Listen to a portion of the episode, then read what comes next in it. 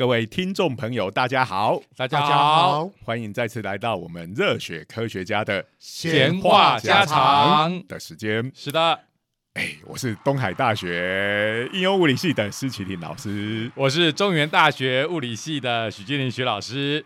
我是最近呃家事公司忙得一塌糊涂，他搞了莫雷修的舅舅，刚才我们有稍微加了一下音效哈，不过我们的话通常都是不让这些音效有登场的。反正大家也习惯了，那一好了定跟我们不协调。好好好好年纪大的不协调也是，反正我们就热热闹闹的下去了啦。没错，哎而且今天是非常值得纪念的一天，是，就是我们一开始就没有忘记要自我介绍。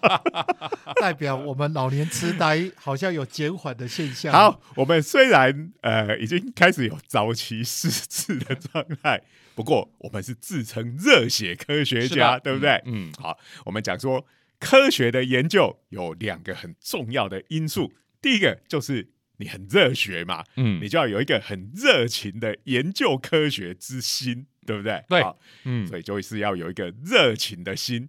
但是我们研究科学，科学是一种讲究这个实证、理性、思辨，好、嗯跟这些种种的要求，嗯所以我们必须要有一个冷静的脑，是。才能做到这件事情。对对我们常常常会讲说，这个你脑袋一热就去做一些傻事 哦，所以热通常不是好事的，我们会有感觉。脑袋热不一定是这样，我刚才就讲了，他卡莫雷修 代表有很多烦心的事。对呀、对啊，所以基本上面刚才讲到的，就是热血这件事情，我们会觉得就是从心里而来的嘛。哇，你看像那个少年漫画里头，对不对？那个全身后面就会出现火焰，嗯感觉就是全身这个发出的这个热气哈。那为什么叫叫做热血呢？因为这个血液是会循环我们全身嘛，嗯哦，所以这个这个名词从以前大家都是这样用，对对？说起来，中文也还蛮有趣的哈。我们说热血，你感觉到就是我们刚才讲到的很有热情那种感觉。那也有讲说啊，热血是从心脏打出来的。好好，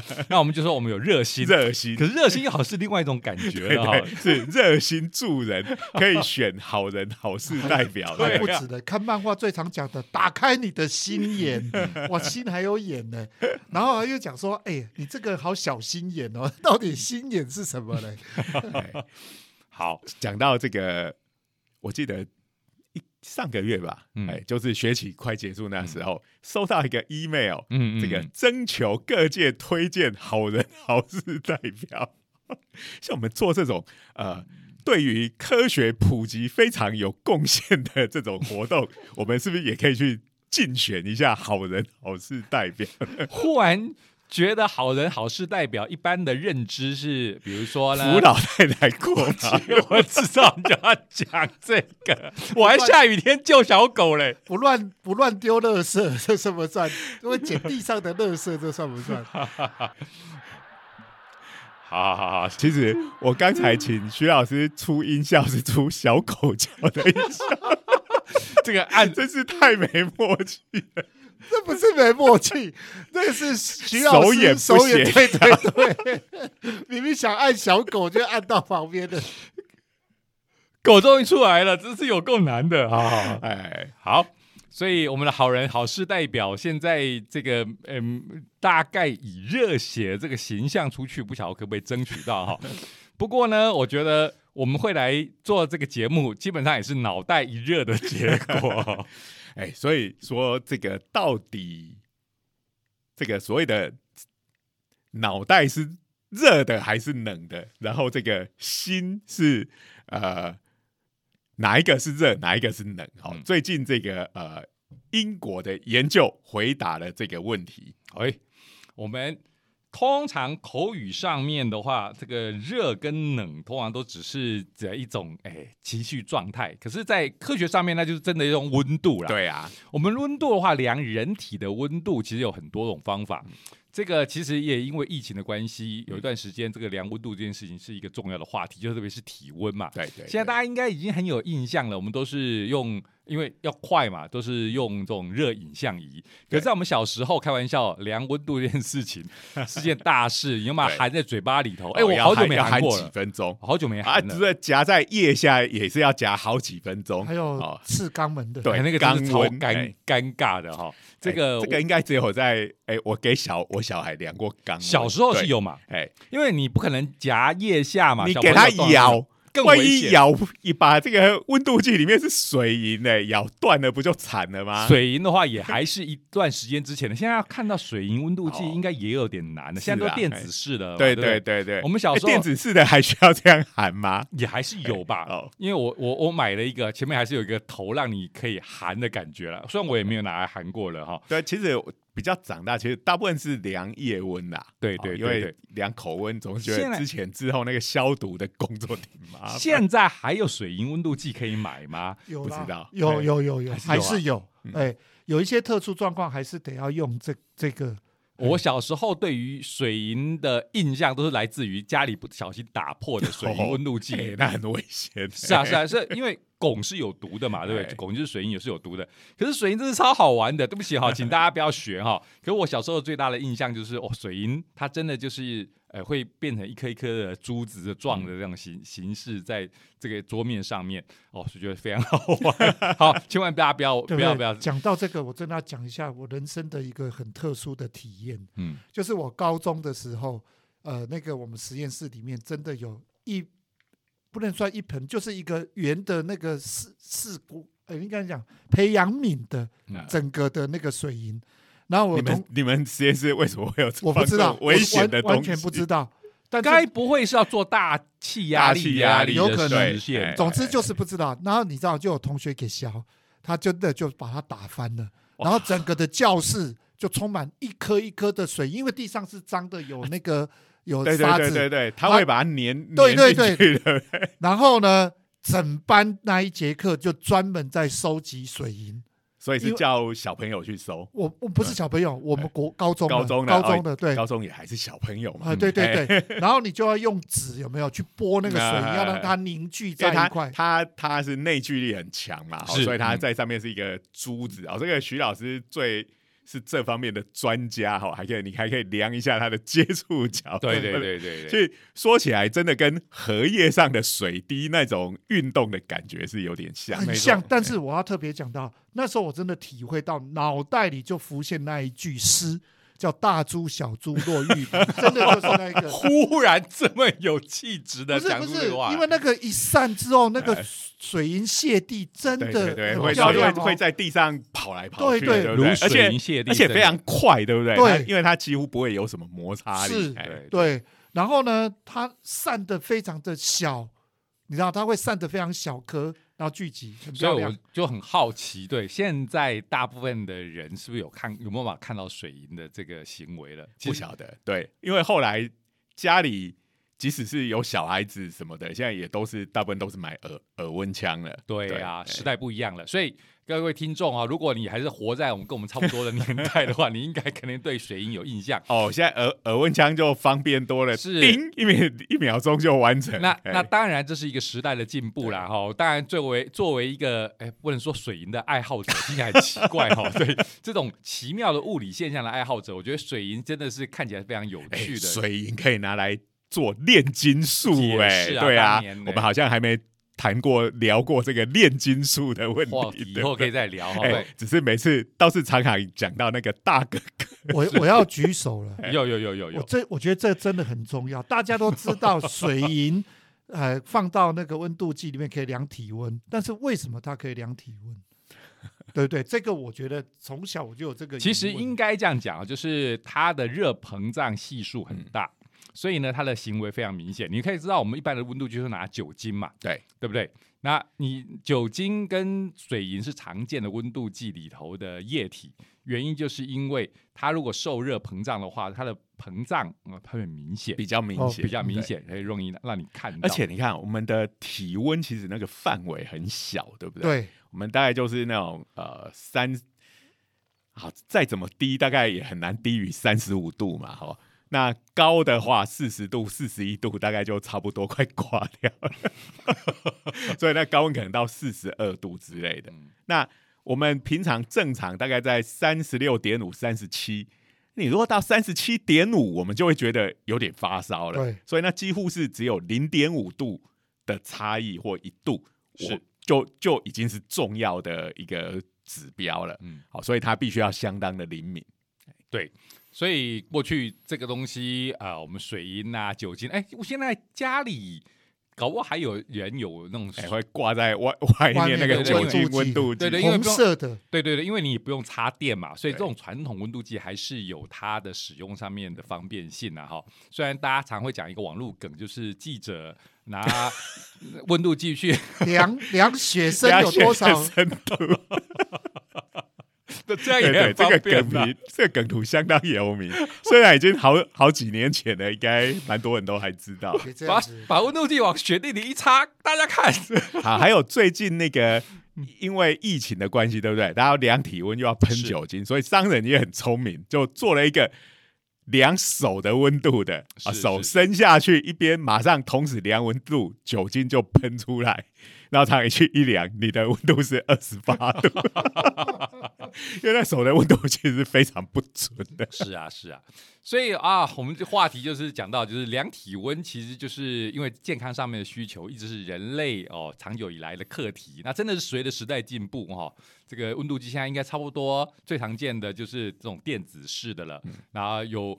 所谓的接触的，就刚才讲到的，就是取代了传统的水银啊或者酒精的温度计。那当然非接触式的，就是我们最常见的什么耳温枪啦、对额温枪啊这样东西，它基本上是看红外线吧。嗯，就是我们物理上最喜欢讲的这一个就热显像嘛，它就是红外线。对对对。那我最近一次接触到是我家天竺鼠生病。嗯去量体温，那当然天竺鼠又不能寒，也不能量腋下，所以就是一定要量肛肛温就是拼命挣扎，然后就要塞一个，我都觉得很不忍心。好啦，所以大概现在量温度差不多是这些形式是最常见的吧？嗯，对那所以，哎、我们如果要量心脏的温度，怎么量呢？哎哎插一个温度计到心脏，然后就挂掉了。不过心脏的话，其实你可能呃不用太担心哈，就是你不用特别怎么去量它，我们大概也知道它的温度差不多是多少，因为心脏就是在运输这些血液的嘛，嗯，所以其实心脏的温度应该就跟我们的体温其实应该差不多才对。对我们哎直觉上应该是是是是这样的哎结果，对。那所以我们的体温大概就是三十六、三十七度那一边，也许在体内会稍微高一点。不过我们虽然这样想当然而哦，啾啾老师露出疑问的表情，我自己也是说想想要延续的一个话题，就是我们人体其实虽然有血液刚才这样这样流动，但是我们身体各个部位的温度应该是很不相同的，尤其像我这种。自称啊身高一百八十公分哈、手脚很长的，其实我在冬天的时候就特别被我太太嫌 手脚冰冷，嗯，手很冷，我手是非常非常非非常冰冷的，在冬天的时候。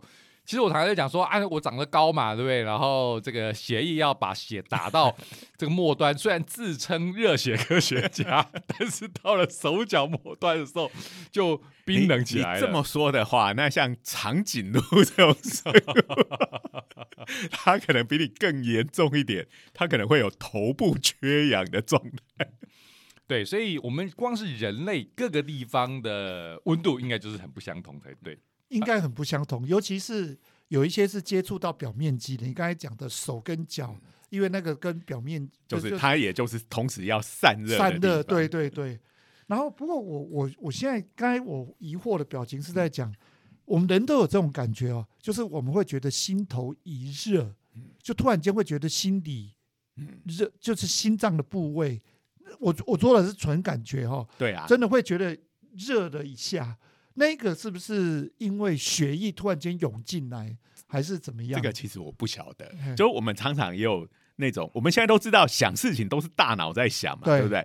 可是当我们比如说想到，比如说尤其是那种比较负面、很郁闷的时候，哦，你真的会觉得胸口这边好像被压住一样，对对可是明明想事情的是你的大脑啊，这跟心脏有什么关系？你们都有心头一热的人生经验啊！有有我有哎、心头一热，我好像比较没有，我没有心头一我热，那个心头郁闷，这个是胸口如对。压了一块大对石对对，这个是有的。哎那个跟呼吸比较有关系吧？忍不住想吐对，也有可能就是说，因为你的神经系统都受到影响嗯。了，哎，我我我我我没有什么心头一热的人生经验，我只有面红耳赤的人生经验，觉得很不好意思，脸会自己会觉得，就是说我们自己自己就可以感觉到我的脸应该那时候是红的，就热辣辣的，所以这个或者是酒喝多的时候，这个其实就是说，我们想事情是在大脑，但是嗯大脑又掌控全身的神经系统那这个中间，哎，我觉得谜团还是很多，就是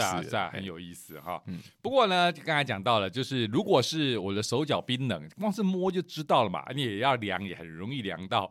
心头一热，这个心脏热，刚才讲又不是擦跟这个这一个温度计，可是我们可以猜得到，它应该那个温度是跟这个身体的嗯这个血液应该是蛮接近的了。可是我们身上还有很多其他器官嘛，，因为不同的器官它的活动的状态是不一样的，所以它的温度可能是会有一些差别的。呀好，那呃，当然我们从回到一开头的主题，是们说要热情的心，冷静的脑。那这个脑的温度，如果我们就是我就是想知道脑的温度，那怎么办呢？插一根温度计。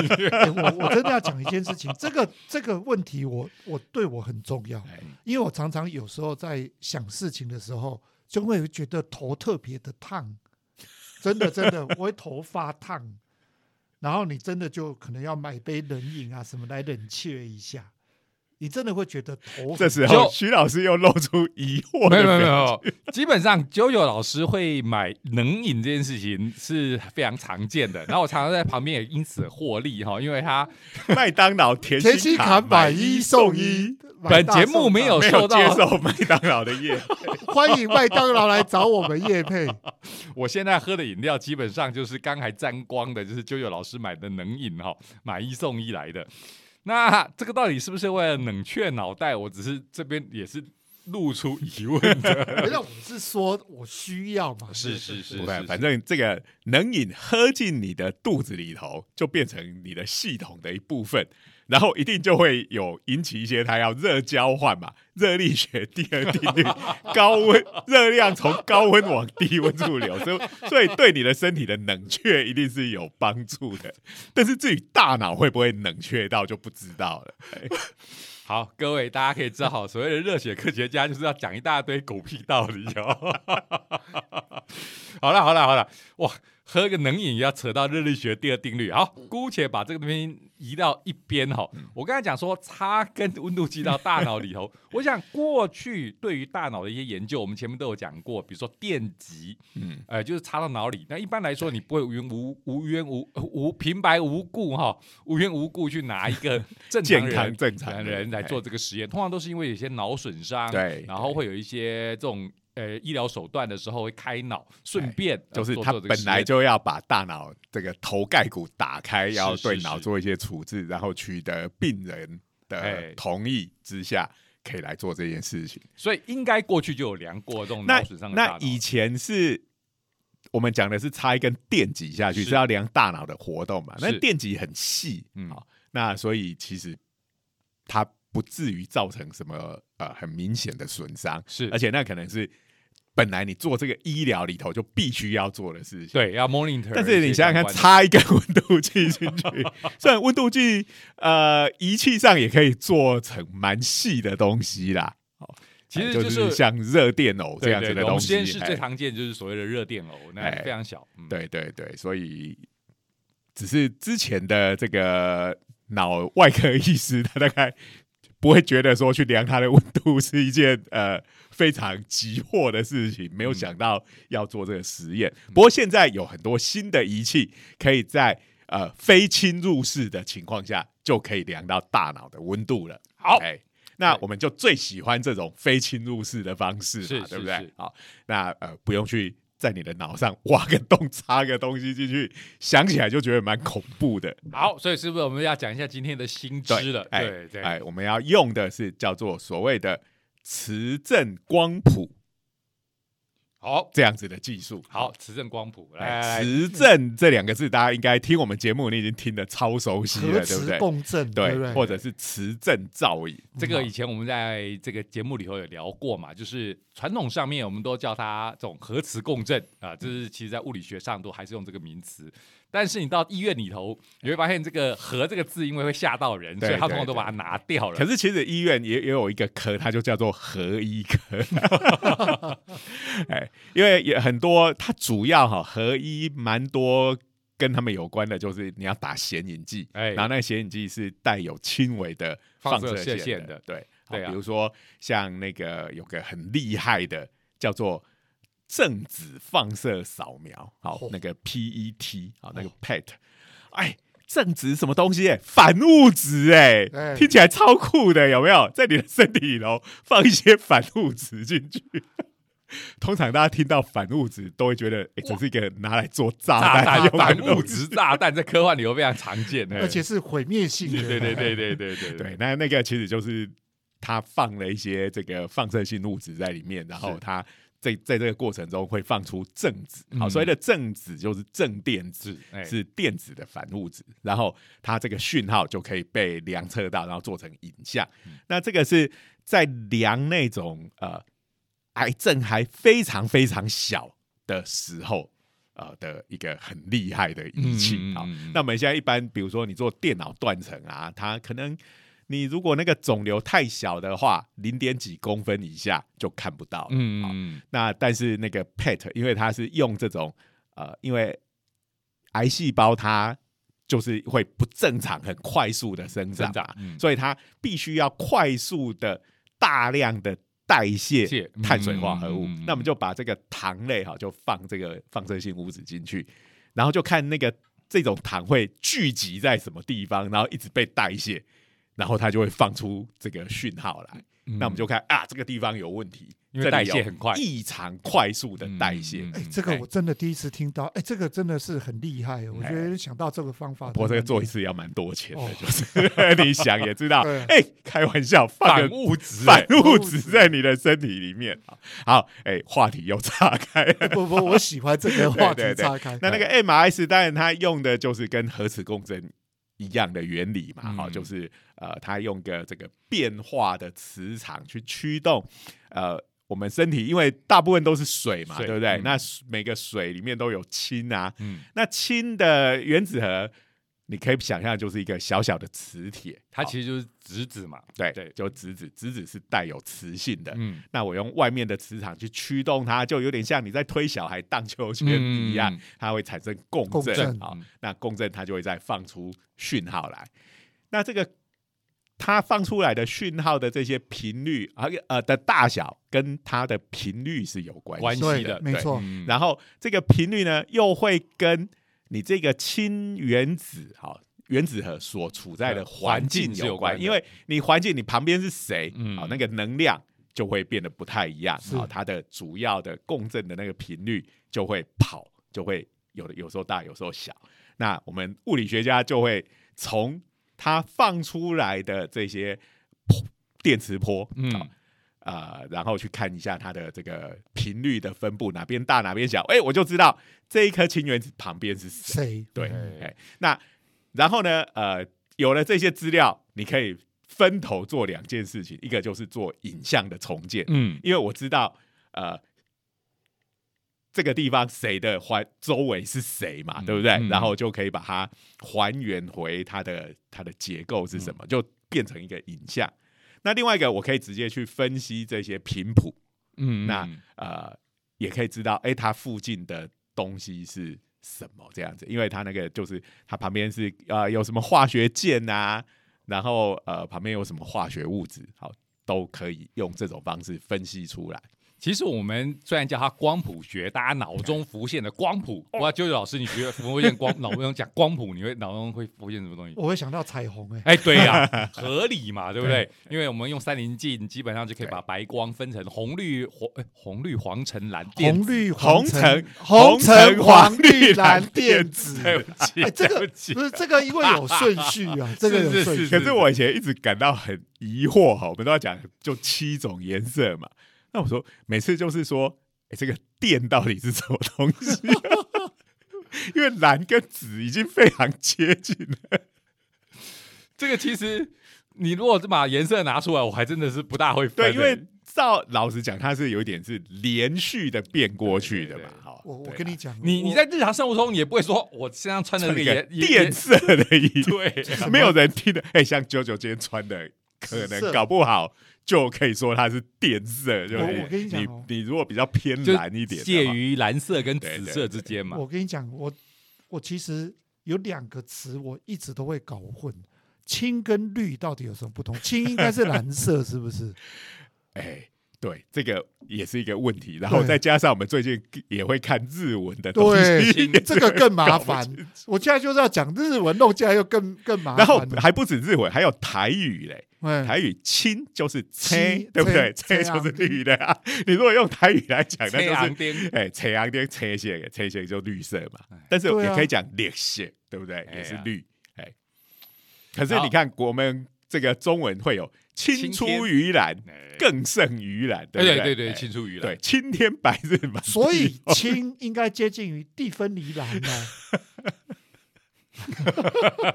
抱歉，我们跟名牌精品无缘的人不知道什么叫地分离。地分离跟我不熟，很抱歉。最近很多哎都要讲什么马卡龙绿、地分离蓝、卡地亚金，是不是？我我之前还听到人家讲一个叫做腌萝卜的黄，就是你知道吗？你去吃卤肉饭，突然这个等级完全不一样。哎，我们本土节目对，所以我是喜欢腌萝卜这种讲法。对，腌萝卜的黄，哎，然后三色豆，三色豆，三色豆的绿，然后黄还有一种，哎，那个咖喱马铃薯咖喱的荧光黄。咖喱马铃薯的便当里头，那个人家不讲台湾便当的名字，对对对对对对对，那个黄，对对对对，那个黄黄的有点特殊。哎，我我后来大家都叫它荧光咖喱。对，那我是不是要赶快来制衡一下皮蛋的蓝？皮蛋有蓝？有有。我跟你讲，你皮蛋你看外面看起来就是灰黑色，对对对。哎对，你要看切面里面蛋黄的部分，哎。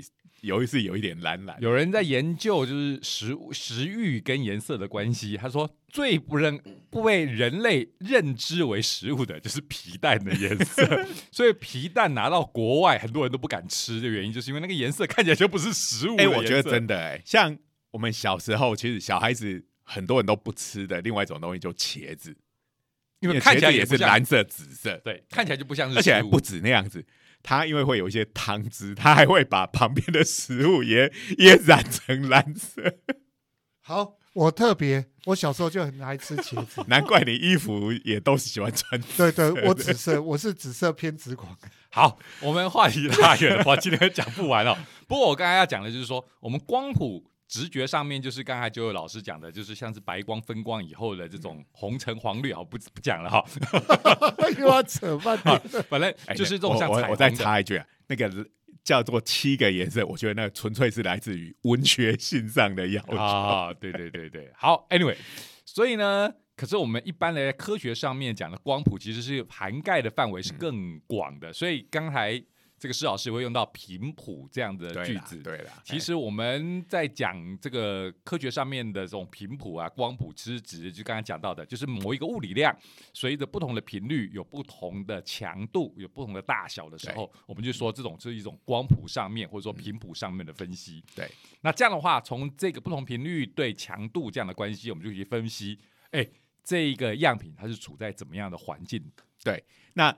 呃，我们刚讲的比较是说，哎，这个氢原子它的旁边是哪些东西？好，那除了旁边是哪些东西会影响你这个氢氢原子的共振的那个频率跟能量之外，另外一个温度当然也会啊，因为温度本来就是一种能量的形式嘛，对不对？所以你的温度高或低，其实也会影响这个呃氢原子，应该说氢原子核在这个核磁共振里头。它的行为，嗯，所以其实我们只要知道，哎，它因为温度影响的关系，哎，就可以知道它这个呃频谱的谱线会移移动多少，嗯，对，所以利用这个方式就可以去看，哎，我现在用这种 MRS 哈，就我们刚刚讲的核磁的频谱的分析，就可以知道你的那个呃测量的那个地方温度是多少，嗯，嗯这个这个真的对蛮厉害的，而且因为可以定出那个位置，对没错所以就可以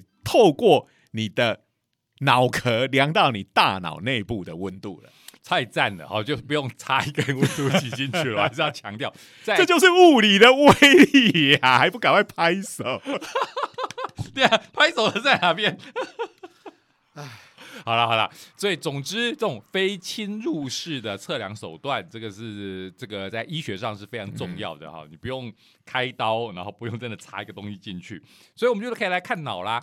这个过去我们通常就只有在趁着开脑手术的时候来看这个脑里头的温度，所以现在这个研究就是利用这个刚刚讲到的这个呃 MRS 啊、就是这种磁振频谱或者说磁振光谱学来看脑袋里头的温度。好啦，所以刚才讲到的热情的心、冷静的脑，结果结果结果怎么样的？结果刚好反过来，哎，是，哎，我们通常都是处在脑热的状态，脑袋一热，对对，这个呃，他们这个研究团队，哎，这是一个英国研究哈，我们还是要重申一下，这个在大众媒体里头，英国研究已经。被称为是虎烂的代名词，可是这个是有一点是呃媒体操作底下的结果。嗯事实上，正牌的英国研究都还是蛮厉害的哈。嗯这个是英国的医学研究会，这感觉上不是一个研究机构，哎，它感觉是一个呃比较是那种学术行政机构，不过它底下应该还是有一些这种研究员哈。嗯那他们就做了这个用磁振光谱学来测量大脑不同部位的温度，而且是有在不同的时间底下。嗯因为这个想起来也很合理嘛，哈，我们每天在不同的时间里头，你的大脑活动的状况是不一样的然后也也有分年龄，然后跟分男生女生，好分性别，嗯好、那一共他们招募了四十位这个志愿者，好，那他们当然都是身体都是健康的，没有什么特别的毛病，年龄在二十岁到四十岁之间，然后每天早上、中午、晚上都到这个爱丁堡的皇家医院，嗯，好，英国什么东西都叫皇家什么皇家什么，听起来超霸气的，对对对，就是那种贵气嘛，没，错，然后皇家专用的就是在。对对，好，好来。就进去去到这个医院去做这个磁振光谱的扫描，其实这也蛮辛苦的，因为如果大家去做过这个也这个扫描哈，M 那 M R I 要蛮久，要蛮久的，而且不能动，对呀。就是你在那机器里面，然后就要二对，大概要十几二十分钟，你都不能动。对呀，不过我我不晓得做这个，呃，不过因为它也是一样有定位的需求，所以我我猜也是不我猜也花也要花一点时间，嗯好，然后呢，呃，那可是因为每个人的这个生活习惯不太一样，哈，有那种早鸟的，也有夜猫子的，好，对所以他们其实也有校正这个。生理时钟哈，他们都会带上一个，就像 Apple Watch 这样穿戴式的嗯装置，记录他们每天活动的状态，嗯，然后来校正这个呃每天的生理时钟。嗯这样子。好，好，那最后的结果，好，所有的人，然后在大脑的各个区域的整个平均起来的温度是三十八点五度。哇，比体温高哎，对对对对，高个一度半两度左右。对，所以我突然发现一件事情，我们讲说头发烧了，发烧了，其实这个是很正常的现象啊、对对对，头一天到晚对，都都在发烧啊，脑而且哈，因为他们还有针对不同的脑区在做测量，哈，那个热的跟冷的又有一个落差，好，其实，在大脑的核心的部分，哈，那个温度可以达到四十度，哇，哎，四十度我们一般来说就说发烧了嘛。你一，定要送急诊的，对。对。哎，可是这个在我们的大脑里头算是一个正常的温度，在特定的区域里面，嗯，哇，那其实这个应该是第一次有量到那个大脑那么深的地方的温度了。好，以前都会觉得说，呃，就算是大脑有到这么高的温度，大概都是有受伤的情况底下，因为过去的实验通常就是就是脑袋受伤了，然后你就去医疗手段的时候顺便量的温度，对对对，所以那时候的感觉通常都是哦，因为因为你脑受伤了嘛，或者说你脑袋有损伤的关系，所以呢可能身体有一些发烧反应，所以脑袋就热一点。现在是证实了，我们人类本来脑袋就是这么热，对 对对，而且特定区域还可以达到四十度，那真的是很高的温度。虽然我也不是太意外，因为我们脑袋应该就是我们思考的时候，我们常常思考的时候就要消耗很多能量嘛，消耗很多能量，这个消耗就物理的眼光来看，那就一定是会发会会有热能会发出来。可是好，他我们刚刚讲说他有照那个早上、中午、晚上去量，对不对？嗯嗯好，他量的结果呢是下午的时候温度最高，晚上的时候温度最低。那 这不就跟我们的气温是很像的吗？然后它的变化可以同一个脑区，好，那个温度的变化大概可以到一度这样子的程度。如果呃，虽然他好像没有讨论说这个是什么原因造成的，不过我的直觉上应该也就是活动量的累积。可是像我哈嗯，我都是下午的时候，我都会超想睡觉，就是尤其吃完饭一两点那个时候，哎，对不起，吃完饭这件事情想那睡觉 个那个哎、是可是我吃完晚餐就不会，我只有午餐会这样。哎、你不要忘了，我是一六八的信奉者，所以我基本上是晚上吃东西，晚上吃东西，我跟你证实，晚上吃东西就会想睡觉，绝对会想睡觉我跟。你讲，只要吃饱就会想睡觉对啦对对对对对。可是我对于我自己的这个解释是这样子，嗯因为我吃了东西，对不对？嗯吃了东西之后，这个血液不是都跑到那个胃部去消化去了吗？是，那因为血液的温度是比大脑要来的低，所以你当你思考很用力的时候，你需要大脑的血量增加，反而会冷却你的大脑。等一下等一下等下等下等下，我我等一下弄清楚一下。这当然是我自己随便乱掰的。但你觉得这样逻辑能不能成立？我我只觉得就是头吃饱了以后，然后血液都到肚子里头，然后我就要休息一下，就躺平。对，这个这个我我没有想那么多。啊不过其实这个研究人真的对于要进一步再解释，他只能跟你说这个需要做更多的实验才能确认这件事情。嗯哎，对。而且就是说，我们之前也讲过嘛，那个大脑损耗的能量，其实你什么都不想，它就要用掉非常多能量了，并不就是说你的大脑活动更剧烈，呃，不见得会让你消耗掉更多的能量。嗯，嗯嗯，。好，所以这个其实还需要进一步再再去研究。当然了，我刚才讲说，就是消耗到的能量，这个会伴随着热，这当然是就物理的原则上面得到的联想。可是另外一方面，其实你的这一个能量的使用，某个程度的确会产出热。可还有另外一个跟热息息相关的，就是你的散热能力，就是冷却的能力。在我们物理系的实验里头。呃，你的实验设置如果要调整温度，你一定是有一个可以升温的，另外一个就是要可以降温的。对，否则你只有比如说我们里头对对对装一些电热丝让它升温，然后发现温度过高了，你要散热的时候它一下就。烧掉了。对啊，所以散热这个在决定温度的时候是很重要的。嗯所以我们脑袋里头的确也是啊，散热是很重要的。所以这个想起来就会是很复杂的过程哈，这个就有待科学家进一步研究。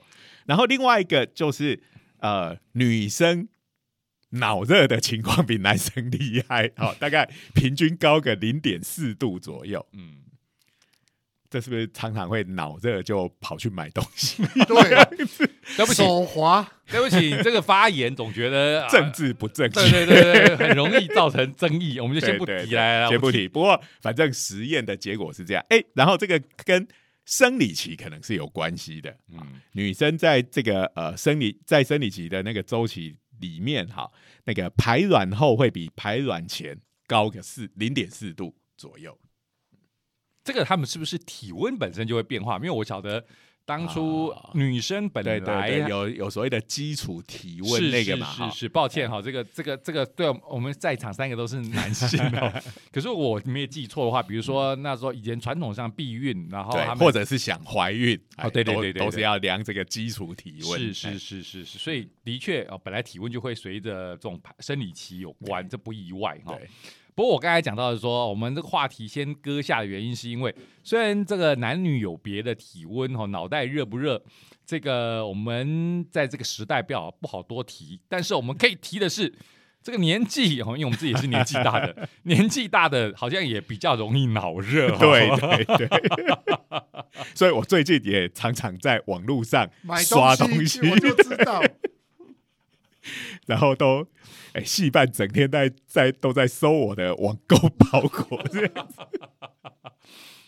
是好，所以。这个年纪大的人脑温是大于年纪轻的啊，也会差蛮多的。那就是刚才讲到的嘛，这可能研究者好像是认为是我们大脑的冷却能力下降了。